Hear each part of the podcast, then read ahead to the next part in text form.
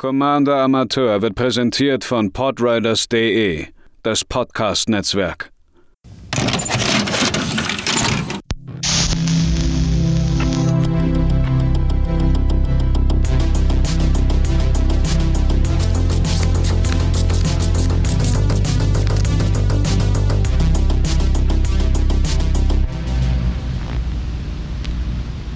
Einen wunderschönen guten Tag, liebe Zuhörerinnen, hier bei einem neuen Budget Deck auf Commander Amateur. In erster Linie zusammengestellt und vorgestellt von mir, Matze. Ich benutze männliche Pronomina und wir haben uns heute mal wieder Mono Weiß gewidmet mit Norika Yamazaki aus äh, Kamigawa Neon Dynasty. Ein Shoutout hier an dieser Stelle an die Discord-Helfer, die ähm, ja, mir geholfen haben, dieses Deck zusammenzuschmeißen. Das sind äh, dieses Mal Ed Molinio, Ed Sören und Ed Waldemar. Danke für eure Unterstützung. Norika Yamazaki ist eine von zwei Commanderinnen aus äh, Neon Dynasty, äh, die auf die ursprünglichen Brüder Yamazaki anspielen. Ähm, wenn ich das richtig gesehen habe, oder richtig gehört habe in der Lore, sind es Cousins. Und während die äh, eine Mono-Rot äh, Artefakte macht, haben wir Mono-Weiß Enchantments mit Norika äh, abbekommen. Übrigens, äh, kleiner Sidestep. Ähm, die beiden sind der Grund, warum ich in meinem Commander Cube wahrscheinlich äh, meinen Commander Cube so umbaue, dass jede monofarbige Legende Partner hat. Also das ist dann so eine spezielle Regel. Es könnte spannend werden. Ich bin auf den ersten Draft gespannt. Äh, Norika Yamazaki, die Poetin. Zwei farblos, ein weißes, 3-2, Vigilance, Mensch, Samurai.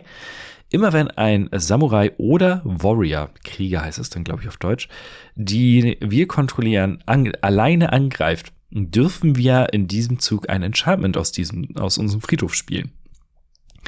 Dementsprechend gibt es hier so ein paar Achsen, über die man arbeiten muss. Man braucht äh, einen Samurai oder einen Warrior und man braucht Enchantments im Idealfall im Friedhof.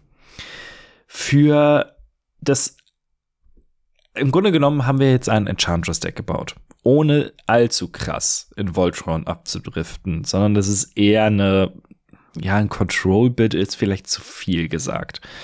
Ähm, ich wollte jetzt nicht unbedingt wieder ein Voltron-Deck bauen, das hatte ich ja damals bei Icing Death auch gemacht und Mono Weiß Voltron wird halt auch nicht spannender, je häufiger man es macht.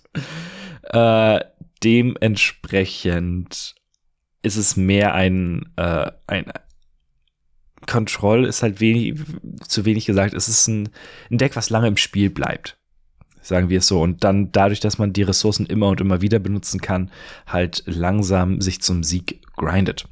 Das Problem, was wir jetzt äh, hatten, äh, es gibt wenig richtig gute Samurai oder Warrior in Mono Weiß. Zumindest auch nicht in dem Preisbudget, in dem wir uns befinden. Und selbstopfernde Verzauberungen sind auch eher, ja, nicht selten, aber low impact. Das heißt, die haben jetzt nicht so den krassen äh, Einfluss auf das Spielgeschehen. Äh, wir haben sie drin und es ist, es funktioniert auch erstaunlich gut. Aber ein bisschen mehr Punch wäre irgendwie schön gewesen. Ähm, um jetzt aber diesen Samurai Warrior äh, Faktor so ein bisschen abzufedern, haben wir äh, jetzt keine Voltron-Strategie, aber wir haben sehr viel Schutz für Norika reingepackt. Zum Beispiel als Seed of Life's Bounty. Ein äh, weißes für eine äh, Verzauberungskreatur, 1-1 Nymphe mit Lifelink, für ein farbloses und als äh, opfern kriegt eine Kreatur oder ein Enchantment, was wir kontrollieren, Schutz vor der Farbe unserer Wahl bis zum Ende des Zuges. Wichtig, sollte Norika äh, verzaubert sein, sollte man nicht weiß sagen, weil dann fallen die Verzauberungen ab. Das Schöne an als Seed of Life's Bounty ist, dass es eben eine Verzauberungskreatur ist. Denn äh, Norika sagt nicht, dass es keine Kreatur sein darf, sondern so sagt nur ein Enchantment. Und Verzauberungskreaturen, Enchantment Creatures, gelten auch als Verzauberungen. Hyena Umbra ist für ein weißes äh, eine Aura mit Totem Armor. Die Kreatur kriegt auch noch 1-1 zum First Strike, das ist aber egal. Äh, falls die verzauberte Kreatur zerstört wird, wird stattdessen Hyena Umbra zerstört und ähm, ja, der Schaden wird verhindert, im Grunde genommen. Äh, dann haben wir noch Spirit Mantle und Unquestioned Authority. Es sind beides Enchantments, die äh, Schutz vor Kreaturen geben. Das heißt, im Grunde genommen kann Norika dann nicht mehr geblockt werden. Und die beiden besten Karten eigentlich hier im Deck äh, sind einmal Harvest Guard, äh, Harvest Guard Alsates und Loyal Unicorn. Eine meiner, ja, größten äh, oder schönsten Finds der letzten, der letzten Monate. Harvest Guard Alsates sagen für zwei farblos ein weißes, 2-3, hat Constellation. Immer wenn Harvest Guard Alsates oder ein anderes Enchantment unter unserer Kontrolle ins Spielfeld kommt, verhindern wir jeden Schaden, der einer Kreatur unserer Wahl in diesem Zug zugefügt wird. Das heißt, wir können einfach problemlos mit Nurika irgendwo reinballern und sie kriegt keinen Schaden. Und Loyal Unicorn ist das Ganze dann in aufgepumpt. Drei farblos, ein weißes, 3-4, Vigilance, Lieutenant. Das heißt, äh, am Anfang unseres Combats, falls wir unseren Commander kontrollieren, verhindere jeden Kampfschaden der Kreaturen, die wir kontrollieren, zugefügt wird. Andere Kreaturen, die wir kontrollieren, kriegen Wachsamkeit bis zum Ende des Zuges. Norika hat von sich selbst aus schon Wachsamkeit, aber ähm, es ist einfach krass, wie geil man, wenn man mit dem Loyal Unicorn Horn, äh, das ist äh, aus einem anderen Grund, äh, aus, warum man, wenn man mit dem Loyal Unicorn auf dem Feld und mit dem Commander, was ja durchaus unsere Strategie ist, auf dem Feld, einfach die gesamte Zeit überall reinrennen kann, ohne irgendwie Schiss zu haben, dass großartig was passiert. Da müssen dann schon besondere Effekte kommen, wie halt Destroy-Effekte oder sowas. Aber rein kampftechnisch seid ihr mit dem loyalen Einhorn einfach unfassbar gut dabei. Ich finde die Karte wirklich underrated. Und äh, zu guter Letzt aus dieser Kategorie haben wir noch den Silent Arbiter. Vier farblose für eine Artefakt-Kreatur. Ich weiß gar nicht, ob sie erratet wurde, dass sie irgendeinen Kreaturentyp hat. Eins, fünf. Äh, und die besagt, mehr als eine Kreatur kann pro Kampf nicht angreifen und äh, es kann auch nicht mehr als eine Kreatur pro Kampf blocken.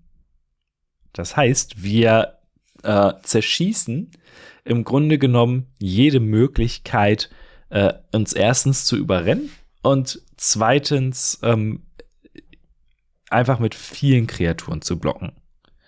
Dementsprechend äh, ist es genau das, was wir haben wollen. Wir wollen ja meistens nur mit einer Kreatur angreifen. Dementsprechend einfach eine äh, fantastische Karte. Um uns jetzt ein bisschen äh, Gas nachzuziehen, spielen wir SRAM, Senior Edificer, ein farblos, ein weißes, 2-2. Immer wenn wir eine Aura, Equipment oder einen Vehikel-Spruch sprechen, ziehen wir eine Karte. Wir haben den Goodest of Boys drin, den Spirited Companion, ein farblos, ein weißes, 1-1. Wenn ein Spielfeld kommt, ziehen wir eine Karte. Es ist eine Verzauberungskreatur. Das heißt, wenn äh, Norika äh, angreift, dürfen wir ihn aus dem Friedhof spielen. Mesa Enchantress, äh, ein farblos, weiß-weiß, 0-2. Immer wenn wir Enchantment sprechen, dürfen wir eine Karte ziehen, natürlich. Und da wir in Weiß sind, äh, Mono-Weiß und sehr viele Artefakte auch als Ramp benutzen, habe ich mal Roadside Reliquary reingepackt. Kann für ein farbloses Tappen, ist ein Land. Oder für zwei farblose und Opfern ziehen wir eine Karte, falls wir ein Artefakt kontrollieren und eine Karte, falls wir ein Enchantment kontrollieren. Es wäre noch cool, wenn wir mehr Möglichkeiten hätten, die Karte zurückzuholen. Wir spielen Broadback und Faith's Reward, was uns zwei oder alle Permanents wiederholt, die in diesem Zug auf in Friedhof gelangt sind. Ähm, aber ich meine, für zwei farblose und ein Landopfern zwei Karten ziehen, das kann man am bestimmten Dingen gerne mal machen.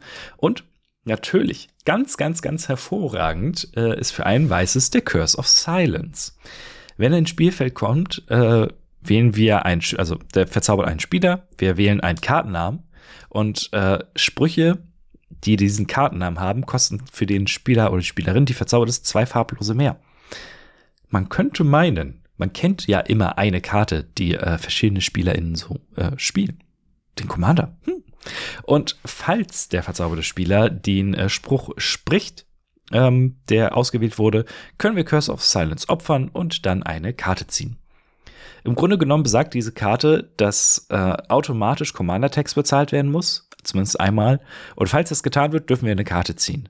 Und mit Nurika können wir den Curse of Silence immer wiederholen. Yay! Äh, ich, das ist so eine der, der äh, Synergien in diesem Deck, die ich sehr, sehr cool finde. Die äh, andere kommt auch gleich noch. Dann eine, äh, ein sehr, sehr kurzer Abstecher in die anderen Kreaturen, die ähm, theoretisch noch dafür sorgen könnten, dass unsere äh, liebe äh, Norika triggert. Und zwar haben wir noch ein paar andere äh, Samurai. Vier Stück an der Zahl. Wir spielen Selfless Samurai. Ein farblos, ein weißes 2-2 Fox Samurai. Äh, falls ein Samurai oder Warrior alleine angreift, kriegt er Lifelink bis zum Ende des Zuges. Und wir können ihn opfern und eine andere Kreatur kriegt Indestructible bis zum Ende des Zuges. Dann noch äh, Sunblade Samurai, eine der besseren Karten in dieser Kategorie. Vier farblos, äh, ein weißes 4-4 mit Vigilance. Klingt nicht so cool. Hat aber Channel. Blutzoll, wie es glaube ich auf Deutsch heißt. Zwei farblos und äh, ihn abschmeißen. Wir können unsere Bibliothek nach einer äh, Planes-Karte durchsuchen und auf die Hand nehmen. Und dann bekommen wir zwei Leben. Das heißt, wir können sie in den Friedhof schmeißen, äh, haben dadurch einen kleinen Vorteil und können ihn dann mit in Norika wiederholen. Oder äh, Sky Blessed Samurai, sechs farblos, ein weißes 4-4, fliegend für eine Verzauberungskreatur Samurai. Das ist wichtig. Ähm, klingt sehr, sehr viel, aber er kostet tatsächlich ein farbloses weniger für jedes Enchantment, was wir kontrollieren. Könnte theoretisch, wenn wir sechs Enchantments haben, also ein Farb, ein weißes kosten. Ist eher selten der Fall, aber äh, dass es dafür ein Flieger ist und der, wenn er angreift, also dann leichter angreifen kann, ist eigentlich ganz praktisch. Zu guter Letzt Iron Soul Enforcer, vier farblos, ein weißes, 4-4. Wenn er oder ein äh, Commander, den wir kontrollieren, alleine angreift, können wir eine Artefaktkarte aus unserem Friedhof zurück aufs Spielfeld holen. Äh, wir haben ein paar Artefakte, dementsprechend ist das eigentlich ein ganz, äh, ganz netter Nebeneffekt. Und natürlich äh, spielen wir in äh, dieser Art von Deck auch Maskwood Nexus. Das äh, Enchantment, was allen Kreaturen, äh, die wir kontrollieren oder die in unserer Hand sind oder im Friedhof und so weiter und so fort, alle Kreaturentypen gibt. Äh, wir spielen 19 Kreaturen, das ist nicht sonderlich viel, aber wir haben auch ein paar Tokenmacher dabei. Und wenn wir es dann schaffen, mit dem Maskwood Nexus äh, entweder Token selbst zu machen oder halt andere Token einfach reinrennen zu lassen, die wir einfach mal opfern können und ein Norika auf dem Feld ist, dann können wir unseren Vorteil, den wir ja selbst rausarbeiten äh, wollen, immer und immer und immer wieder machen. Jetzt ist natürlich aber die Frage, welche anderen Enchantments kontrollieren wir denn noch oder haben wir, mit denen wir, äh, die wir wiederholen wollen? Da hätten wir zum Beispiel blub, Soul Snare. Ein weißes für eine Verzauberung und für ein weißes können wir uns opfern und eine Kreatur, äh, die uns oder einen Planeswalker, den wir kontrollieren, angreift, ins Exil schicken. Also eine Art äh, roter Knopf von wegen, ja, wenn du mich angreifst, ist die Kreatur weg. Angelic Renewal ist auch ganz cool. Ein farblos, ein weißes oder zwei farblose, ein weißes. Ich weiß es gerade gar nicht mehr. Nee, ein farblos. Äh, immer wenn eine Kreatur in unseren Friedhof gelegt wird, können wir Angelic Renewal opfern und falls wir es tun, äh, können wir die Kreatur zurück aufs Spielfeld holen. Und das können wir dann immer wiederholen mit Norika oder natürlich spielen wir auch, ist es Mono-Weiß, natürlich spielen wir den Titan. Das ist dann so die, die, äh, da gibt, gab es auch diverse Infinite-Kombos mit den beiden Karten. Ähm, Seal of Cleansing ist äh, sehr unterhaltsam. Ein farblos, ein weißes, können wir opfern und ein Artefakt oder ein Enchantment zerstören. Äh, Choking Restraints war ein ganz netter, äh, ganz netter Vorschlag. Zwei farblos, ein weißes für eine Aura. Äh, die verzauberte Kreatur kann nicht angreifen oder blocken, ist also ein Pazifismus-Effekt. Und für drei farblose, weiß-weiß und Choking Restraints opfern, können wir die äh, verzauberte Kreatur ins Exil schicken. Ist jetzt nicht die effizienteste Methode, aber es ist immerhin äh, eine, ein, eine Aura. Das heißt, es triggert alles, was wir haben wollen und wir können es mit Norika immer wieder spielen. Dementsprechend war es ganz, äh, eigentlich ganz sinnvoll, die Karte hier reinzuschmeißen. Elspeth Conquers Death ist natürlich eine äh, klasse Wahl. Da die Saga ja von sich selbst aus schon in den Friedhof geht und das immer wieder zu uns ist auch klasse, äh, ganz geil. Drei farblos, weiß-weiß, und äh, die drei Level sind, man schickt eine Permanent die einen Gegner kontrolliert mit Mana Value 3 oder größer ins Exil. Dann Level 2, nicht Kreaturensprüche, unsere Gegner kosten 2 mehr bis zu unserem nächsten Zug. Und auf Level 3, wir können eine Kreatur oder Planeswalker aus unserem Friedhof zurück aufs Spielfeld holen. Und die bekommt zusätzlich einen 1-1-Counter oder einen Loyalitätscounter. Als andere Saga spielen wir noch Restoration of Eganjo, zwei farblos, ein weißes. Wir können unsere Bibliothek nach einer Basic Planes durchsuchen, sie vorzeigen auf die Hand nehmen. Level 2. Wir können eine Karte abschmeißen, was dann mit Norika ja vielleicht auch ganz cool ist. Und falls wir es tun, können wir ein Permanent mit Mana Value 2 oder weniger aus unserem Friedhof zurück aufs Spielfeld bringen. Getappt, das ist bei Enchantments meistens eher unwichtig. Und äh, auf Level 3 flippt die Saga und der Architect of Restoration ist eine 3-4-Kreatur mit Vigilance, die, wenn sie angreift oder blockt, uns immer einen 1-1 farblosen äh, Geister-Token äh, macht. Promise of Bunrai, Omen of the Sun und dann eine Art Finisher, Siegel of the Empty Throne, sind alles äh, Karten, die uns Token machen. Promise of Bunrai kann man opfern. Falls die Kreatur stirbt, dann kriegen wir jetzt äh, 4-1-1 farblose Spirit-Kreaturen-Token. Ähm, die äh, Omen of the Sun kann man für zwei farblos ein weißes äh, reinflashen und bekommt zwei 1-1er äh, Soldier. Kreaturen-Token, genau. Nicht, das ist so nervig. Warum gibt es Soldier und Warrior? Mit Soldier könnte man so viel besser arbeiten. Äh, wir bekommen noch zwei Leben und für drei farblose, äh, zwei farblose, ein weißes können wir Omen of the Sun opfern und äh, zwei Schreien, Scry 2. Äh, Sigil of the Empty Throne gibt uns für drei farblose Weiß-Weiß immer eine 4-4 äh, weiße Engel-Kreatur-Token mit fliegend aufs Spielfeld, wenn wir ein Enchantment casten, was wir durchaus aus dem Friedhof machen. So also ganz cool. Und äh, zu guter Letzt eine Karte, bei der ich mir überlegt habe, ob wir mehr in die äh, Hate-Bear-Stacks-Richtung gehen. Aber es wäre im Mono-Weiß dann auch ein bisschen zu anstrengend, glaube ich.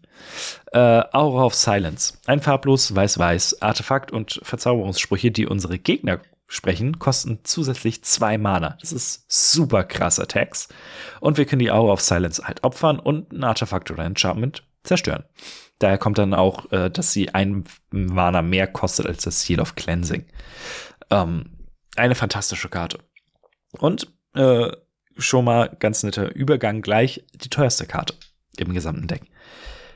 Insgesamt spielt es sich eigentlich recht rund. Äh, mein Problem beim Goldfischen war, das habt ihr vielleicht jetzt auch mitbekommen, viele der Sprüche, die wir sprechen, sind sehr interaktiv und hängen auch davon ein bisschen ab, was auf dem Feld der GegnerInnen los ist. Daher fand ich es ein bisschen schwer abzuschätzen, wie gut wir äh, das Spiel rauszögern können. Falls ihr Upgrades äh, machen wollt, unbedingt mehr Card Draw. Also äh, sowas wie Archivist of Wogma und die richtig geilen weißen Card Draw Spells, die kosten leider nur mal ein bisschen Geld. Cut a Deal ist drin, aber da könnte man wahrscheinlich noch mal ein bisschen mehr dran arbeiten. Ich saß häufig auf ein paar Karten nur fest und sonst äh, Smothering Tithe natürlich ist ein fantastisches weißes Enchantment. Oder Starfield Mystic, der Enchantments ein farbloses weniger kosten lässt. Ich habe jetzt die so Karten wie Transcendent Envoy und sowas nicht drin, weil ähm, die Karten nicht so teuer sind. Also Mana-technisch, die wir hier drin haben. Aber das Starfield Mystic kriegt auch noch immer einen 1-1-Counter, wenn eine Enchantment von uns auf den Friedhof geht. Das heißt, das wäre eine sehr, sehr geile äh, Addition zum Deck, kostet inzwischen leider schon so um die 2 Euro oder so. Insgesamt sind wir mit diesem Deck sehr günstig gefahren. Äh, 25,24 Euro für die Karten. Mit Versand sind wir bei knapp 37 Euro. Das heißt, es ist ein recht günstiges Deck. Hour of Silence ist die teuerste Karte mit ungefähr 2,36 Euro. Ähm, lohnt sich aber massiv, wie ich finde. Silent Arbiter kostet knapp 2 Euro und der Mask Nexus und noch so zwei, drei andere Karten, die sind so bei knapp 1,50. Daher kommt der Preis. Fürs nächste Mal habe ich mir eine Aufgabe gestellt, bei der ich mich, glaube ich, jetzt schon verfluche. Aber ich fand's witzig. Dementsprechend äh, wollen wir zwei, also habt ihr die Wahl zwischen zwei Tribal Decks, die sehr wenige Synergien miteinander haben, sondern eher so ein übergeordnetes Theme. Entweder wir bauen ein Grixis Deck. Ähm, da gab es leider, leider Gottes keinen vernünftigen Commander für. Deswegen spielen wir Cast Dissident Mage. Ein farbloses Blau-Schwarz-Rot Mensch Wizard, fliegend. Das soll so die äh, Verbindung sein. Und äh, wir können in jedem unserer Züge einen Instant Sorcery aus unserem Friedhof spielen und der geht dann stattdessen ins Exil. Ähm, wird gerne als Bestlinger Deck gebaut. Bei uns soll sie ein Spectre Tribal Deck anführen. Spectre sind diese coolen fliegenden Kreaturen, die, wenn sie Kampfschaden zufügen, äh, Leute Karten abwerfen lassen. Oder als Alternative spielen wir ein äh, Jeskai Jin Deck. Denn äh, die gute Elsha of the Infinite ist ein Jin und ähm, das Ganze wird dann wahrscheinlich in Richtung Prowess und Spellslinger gehen. Age of the Infinite, zwei farblos, blau, rot, weiß, 3-3, Jin, Mönch, Prowess. Das heißt, immer wenn wir nicht Kreaturenspruch sprechen, kriegt sie plus 1 plus 1 bis zum Ende des Zuges. Wir können uns die oberste Karte der Bibliothek jederzeit angucken. Und falls es nicht Kreaturenspruch ist, können wir ihn sprechen. Und zwar so, als ob es Flash hätte. Es gibt ein paar Jins, ähm, die sind alle relativ teuer. Ich habe noch keine Ahnung, wie wir das Ganze bauen. Aber ich bin gespannt, worauf ihr Bock habt. Und äh, dann auch auf eure Hilfe beim Deck. Äh, kommt dann gerne auf den Discord-Server äh, der Podriders. Den Link findet ihr in den Show Notes. Und falls ihr andere Vorschläge habt, haut mich gerne bei Twitter oder Instagram an.